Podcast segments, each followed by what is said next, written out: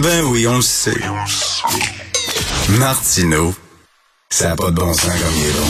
Vous écoutez Martineau. Cube Radio. Alors, je tiens à recevoir aujourd'hui Pierre Huet. Là, je ne je commencerai pas à dire tout ce qu'il fait parce que ça va nous prendre 15 minutes exactement. Euh, vous le savez, c'est le fondateur de Crow. C'est le gars qui écrivait entre autres des chansons pour Beau Dommage, mais pour Offenbach et tout ça. Euh, il est aussi euh, écrivain. Il a fait, il a coécrit Symphorien, la pièce de théâtre qui remporte un très grand succès.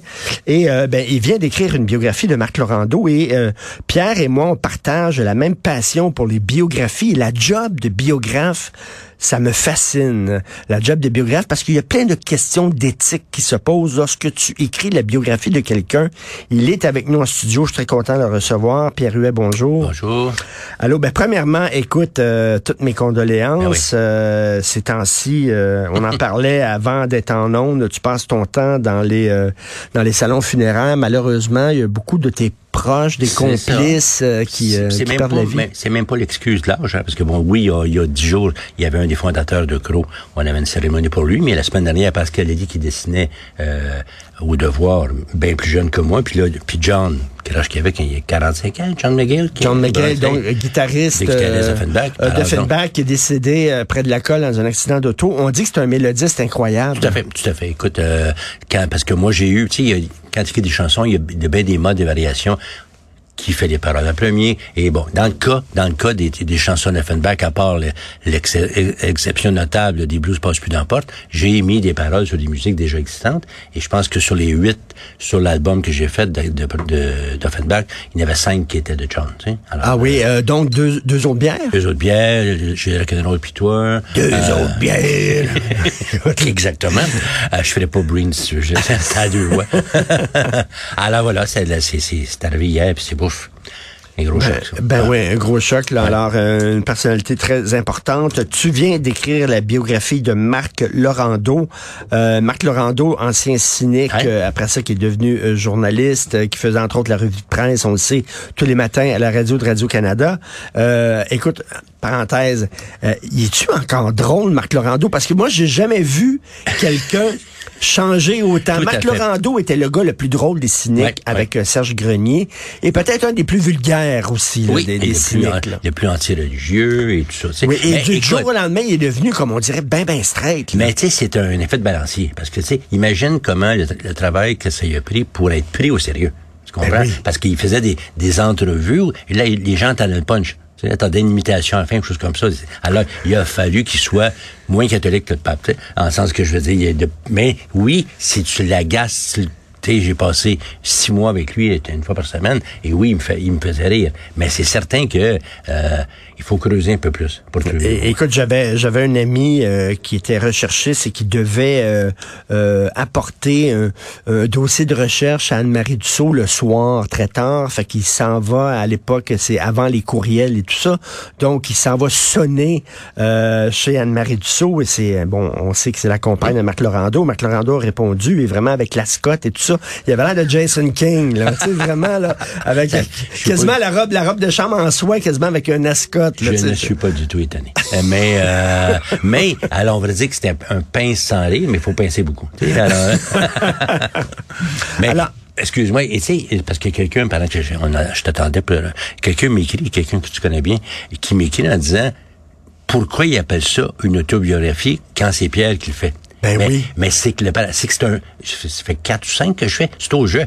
Tu comprends? C'est écrit au jeu. Alors, comment t'appelles ça, ce genre, quand c'est marqué avec la collaboration de Pierre c'est au jeu. En fait, c'est pas mystérieux parce que pendant donc six mois, une fois par semaine, j'allais écouter euh, Marc et j'allais écrire. Autrement dit, j'ai comme l'image que j'avais du jour, c'est j'ai j'ai fabriqué une patère sur laquelle il accrochait son linge, son ascot. tu sais, mais, ou excuse-moi, parce qu'effectivement, j'ai écrit un livre complet et je l'ai remis à l'éditeur. Et là, Marc est allé, écoute ce cher Marc. Et à j'avais écrit par un froid matin d'octobre, il, est- il est- il allé vérifier en 1957 s'il faisait vraiment froid. Ah, il n'y a pas beaucoup d'erreurs dans son livre. Tu sais ce qu'on dit à l'école de journalisme à Columbia, euh, si ta mère dit qu'elle t'aime, vérifie. Alors vérifie. Donc, euh, et, parce qu'il y a différentes formes de biographie. Il y a les historiens, par exemple, qui font une biographie de quelqu'un qui est mort, puis ils se, ils se basent sur des documents historiques et tout ça, la biographie d'Andy Warhol, la biographie de Napoléon, tout ça. T'as des biographies euh, autorisées euh, de gens qui sont vivants. T'as des, euh, de, de- t'as des biographies non autorisées où là tu peux sortir toutes le- les, les, les saloperies puis tout ça, puis la personne euh, n'approuve pas le texte final. T'as euh, des autobiographies qui sont écrites par la personne elle-même. T'as des autobiographies qui sont écrites par, oserais-je le dire, un nègre littéraire qu'on appelait Voilà, voilà. à Tu l'époque. Tu. Alors, je l'ai dit, euh, il y a toutes sortes de Ouais. biographies. Ouais. Et t'as même, t'as une nouvelle mode depuis quelque temps qui, moi, m'énerve un peu. Les biographies romancées. Où, euh, où on, on- on invente quasiment là, des discussions entre deux personnes. Ah oui, là, et qu'est-ce qu'il pensait? Qu'est-ce Tu sais, qu'il pensait, puis tout ça. Puis- BD a écrit une biographie de Salinger, je crois, le, le, le gars qui écrit Catcher in the Rye. Et c'est totalement romancé. Euh, puis euh, Salinger était dans sa chambre Ben, et pensait à telle affaire. Ben, le, le blonde de, comment s'appelle l'écrivaine américaine? Joyce Carol Oates. Qui est maintenant euh, en série à télé. Il y a beaucoup du à l'intérieur de sa tête. Sur Marilyn Monroe. Ouais, sur Marilyn Monroe, excuse-moi. ouais. C'est ça Mais, et il y a un- il y a un- je t'en rajoute un que j'aime bien, c'est ce qu'on appelle des oral history. Oui. C'est-à-dire quand, au sujet d'une personne, vivante ou morte, tu recueilles des commentaires, des témoignages, des récits par 200 personnes qui en parlent. Sans que tu t'approches de la personne elle-même. Euh, Gerald Clark avait fait une oral biography de Truman Capote qui est extraordinaire. Et il y, en- il y en a une là euh, de Leonard Cohen qui est aussi absolument passionnante en trois tomes. Ok. Alors toi donc euh, c'est tu t'assois, tu t'es assis une fois par semaine Ouais, avec Marc. avec Ouais. Marc pendant plusieurs heures, puis te racontais premièrement pourquoi c'est pas lui qui l'a écrit? C'est drôle parce qu'en ce moment, je, travaille avec une autre personne dans ce dans ce bracket d'âge, comme on dirait, et il y a, je pense, une espèce de parce que les gens, ils sentent une pression indue ou pas de dire ça va être la seule que je vais faire. Tu comprends? Tu Je veux dire, à la limite, quelqu'un, je pense que, mettons, Alice Rubin a fait neuf, tu sais. Euh, Mais Marc, qui a 81, je pense, ben, tu sais, je pense que l'idée d'avoir trouvé, quand l'éditeur, euh, je suis content parce qu'on lui a proposé un, puis un peu- deuxième complice qui, qui a, qui a refusé. Et quand il était question de mon humble personne et aussi peu, euh, il était d'accord parce que on avait des atomes crochus, comme il se plaît à le dire lui-même. On a tous deux fait partie d'un groupe. On a travaillé en humour. J'ai Ah oui. été responsable de magazine pendant 11 ans, donc c'est habitué un peu à ce genre d'écriture. Alors, euh, puis euh, c'est drôle parce que je l'avais rencontré pour un autre projet qu'il me parle d'époque des cabarets, parce que c'est un des rares survivants de l'époque justement du Casaloma et autres. Et il était resté avec ce souvenir-là, ce qui fait que lorsque l'éditeur Pierre Caillouette a proposé que ce soit moi, il était d'accord. Puis euh, et ça s'est très bien passé. D'ailleurs, le, le titre de travail, c'était de, de la Casaloma à la place rouge. C'est rigolo, là. C'est c'est assez rigolo. Bon, mettons, toi, t'écris. Euh, écoute, je sais pas jusqu'où euh, euh, il tient la vérité, Marc Laurando, mais il y y, a des gens, des fois, qui enjolivent un Ouais. peu leur, leur, leur, sais, bon, Et j'ai- euh, connu- mais, mais- mais Sophie, ma Sophie, ma blonde, elle a écrit euh, la biographie de Jean-Pierre Ferland. Jean-Pierre, je l'aime beaucoup, mais il peut te raconter une anecdote euh, 25 fois, puis c'est jamais la même affaire. Fait qu'à un moment donné, est-ce que Biographie tu te fies- créative. ou est-ce que tu te fies sur ce qu'il dit Ouais. ou tu vas aller vérifier? Par exemple, il avait dit à Sophie, ben, moi, j'ai fait les HEC. Est allée vérifier, a appelé au HEC, puis tout ça, il avait jamais fait Ah non. HEC. Fait qu'elle l'a pas écrit dans son livre. Jusqu'où tu prends pour euh, de l'art ce que Et- la personne et- te Et dit? tu sais que moi, j'ai fait, j'ai fait en quelque sorte quatre ou cinq bi- biographies. J'ai connu le contraire, c'est-à-dire j'ai fait, euh, j'ai fait Mesmer, ok? Et, à- et alors que j'ai eu, Sous hypnose ou quoi? hein? Non, parce que ça, quand on me pose la question, est-ce qu'il t'a hypnotisé? Je dis, quand tu fais une biographie d'un boxeur, tu lui demandes-tu d'être pété? Alors, euh, alors, mais dans le cas de Mesmer, j'ai eu quatre demi-journées. Quatre demi-journées pour faire 250 pages. Alors, là, j'aurais aimé quand je livre. Tu comprends-tu? Parce que là, ça te demande d'aller fouiller autour des sources, puis parfois des tierces personnes et autres. Alors là, c'était, je m'en suis sorti, mais puis il était tellement occupé, tellement toujours en spectacle à travers le monde que c'était bien, bien, bien compliqué de m'asseoir avec lui. Alors, euh, je pense pas. Dans le cas de Marc, en cas, Dieu sait que j'avais pas de doute. Écoute, un petit détail, un, il c'est un maniaque de Winston Churchill. Et OK. il, il, euh, il s'est marié dans une ville du sud de la France qui s'appelle Aise, E- EZE, et Churchill fréquentait Aise. Et là, j'ai un moment donné, j'ai parlé parce que dans une série télé qui s'appelle, qui est fantastique, qui s'appelle Fortune or Fake, où on, on, on authentifie des tableaux. On avait authentifié un tableau que Churchill aurait peint à Aise. Le tableau montrait un arbuste sodo, et là, c'était rendu un arbre, tu sais. Alors, je, je raconte tout ça à, à Marc, mais encore une fois, il dit, as-tu une deuxième source? As-tu une deuxième preuve que cette histoire est bel et bien arrivée? Alors, j'aime autant avoir quelqu'un qui a cette minutie, parfois maniaque, mais que de, de dire, t'es sûr que c'est arrivé ça? Puis, on, avait une attente très claire. Je parlais à personne d'autre. Sais, par exemple, André Dubois, l'autre cynique encore vivant, j'aurais pu lui demander de corroborer telle histoire du gun à la Gazaloma et tout, et où, mettons, mais Marc a fréquenté un peu Daniel Ouimet. J'aurais pu aller voir les 14 biographies de Daniel Ouimet pour corroborer, mais tu sais, non. Euh, J'aime bien l'idée que ça vient juste de la bouche du cheval. Comme OK. Ouais. Et, et- et mettons, si tu fais une biographie de, de quelqu'un, est-ce, que- est-ce que tu protèges la personne d'elle-même? Mettons, la personne te raconte une Écoute. histoire croustillante. Là. Mettons, il y a eu une... J'ai un il, a, cas. il a- il a- il a couché avec la femme de quelqu'un qui était connu. Puis là, tu dis, attends une minute, je vais-tu l'écrire? Parce que le gars, il sait pas, mais quand ça va sortir, il va se mettre dans la marde. Je répondrai par un mot. Guy Fournier.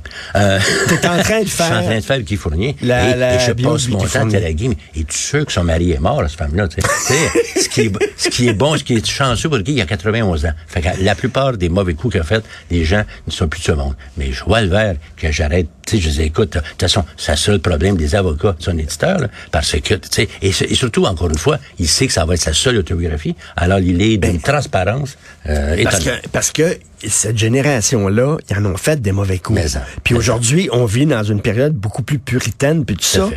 Fait que tu dis, euh, est-ce que les gens vont pouvoir comprendre Ah, que c'est comme ça que ça se passait à l'époque? C'est le bon vieux problème de, de, de, comment dire, régler ou de juger des choses du passé selon nos critères contemporains. Mais ça, on en a parlé souvent, toi et moi et bien du monde. Parce que, mais, mais tu sais, je, parce que je, je, je me promène en parlant de John McGill, justement, et la biographie de Jerry que Mario Roy avait faite. Ah, notre ami, euh, commun, Mario, ami c'était tellement bon. C'était tellement bon, puis Nathalie a adapté, Nathalie Petrovski a adapté pour le cinéma. Oui. Ben, tu sais, je veux dire, Jerry en a fait des mauvais coups. Tu sais, je veux dire, euh, alors, de trouver le ton juste où tu dis, je représente finalement la personne, je suis pas en train de la salir, et je suis pas- et je suis pas en train de faire le, faire le Je pense que Ma- Mario m'avait dit à un moment donné, parce que malheureusement, il est décédé, puis c'est un de mes grands, grands chums, mais Mario m'avait dit, regarde, mettons, il a fait ben, ben gros des trips de coke ou des trips de, de dope. Mm.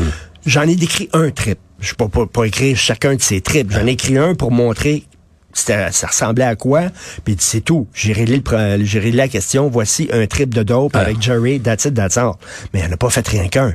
Écoute, j'ai écrit un livre plus rare que le- une Bible de Gutenberg, c'est-à-dire la biographie de Gilbert Rozon, qui existe en deux exemplaires, une chez Gilbert et une chez nous. Qui est jamais sorti parce que euh, le scandale est éclaté Et, un jour. Gilbert m'appelle en disant, tu te promènes en ville et tu cherches des choses malpropres à mon sujet.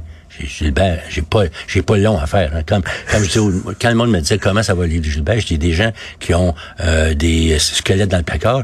Euh, euh, Roson, c'est un walk-in. Ah. Alors, tu sais, euh, c'est ça. Il y a un moment donné, as à juger. Puis, puis, il faut jamais oublier que dans, dans, dans ce cas, dans tous les cas qui m'ont occupé, c'est des livres au jeu. Donc, en bout de ligne, la personne décide bel et bien ce qui va être révélé. Quand Jerry Boulet était mort, c'était au, bon sens et au sens d'éthique de Mario Roy de décider ce qu'il faisait avec ça. Mais quand, mettons, je ne ferai pas dire à Marc euh, Rando quelque chose qu'il ne veut pas dire parce que c'est au jeu. tu sais. Alors, Je sais que tu es un grand amateur de, de biographie. Euh, tu as lu la bio de Andy Warhol, la grosse bio d'Andy Warhol, comme moi je l'ai lu. Ça t'a déçu? Ouais. Par contre, tu es en train de tu lire parles. un livre que tu trouves c'est le meilleur livre que tu as jamais lu de toute ta vie, qui est une biographie du peintre Francis Bacon. tout à fait, tout à fait. Écoute, Qu'est-ce qui fait une bonne bio? Qu'est-ce qui fait une mauvaise bio? C'est que quand, à tous les deux pages, d'abord, tu t'admires le style. Ça, c'est important pour moi parce que Dieu sait, dans le cas de, de Warhol, le style est très banal. Ensuite, c'est que quand, à tous les deux pages, ça te, tu te précipites des fois pour apprendre un nouveau mot, pour ouvrir ton dictionnaire un nouveau mot, où tu te dis, il parle d'un personnage mineur qu'il a croisé à Londres en 58 et la personne est tellement fascinante que tu vas la voir.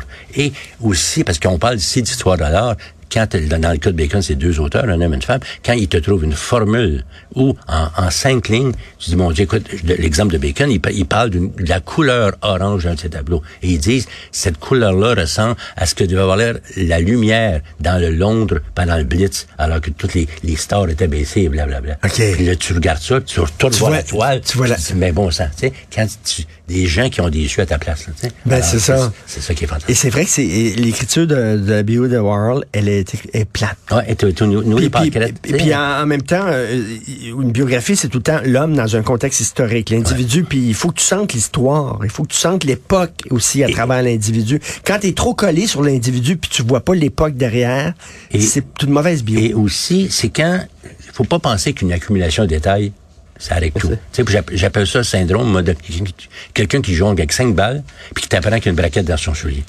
Qu'est-ce que ça me donne de plus? Tu comprends ce que je veux dire? Ouais. tu sais? Alors voilà, dans le cas de Warhol, c'était un petit peu comme ça. ouais. Trop de détails, merci. Ouais. Euh, en terminant rapidement, vite, vite, vite, euh, le, le, le, le nouveau ministre de la Culture ne sait pas c'est qui André Brassard. Ben oui, hein? Comme, Euh, comme, comme, gars- comme gars de culture, toi, je- écoute, est-ce qu'on devrait... C'est parce que je vais faire l'avocat du diable. Est-ce qu'on leur fait passer un questionnaire? Voici 50 noms, identifier ces gens et autres. Est-ce que là... Et je pense aussi qu'on on cherche des gestionnaires. Alors peut-être que là où il... De toute évidence, il connaît pas. Puis Brassard, il est pas mort il y a 100 ans. Il a pas fait une pièce par hasard. Il, a, tu sais, il est dans l'actualité, bon sang de bonsoir. Qu'est-ce Ben qu'il oui. disait, ce gars-là, il y a un mois? Quel jour? Tu sais, tous les journaux de ça. Là. Alors, Ben oui. c'est vraiment constamment. J'imagine qu'il est peut-être très occupé. Merci beaucoup, euh, Pierre Huet. Donc, c'est la bio qui est disponible euh, en librairie euh, avec une, photo de Marc Laurando, son ascotte. Non, Marc Laurando. Il est merci. propre. Il était bien propre. gars. T'as bien propre.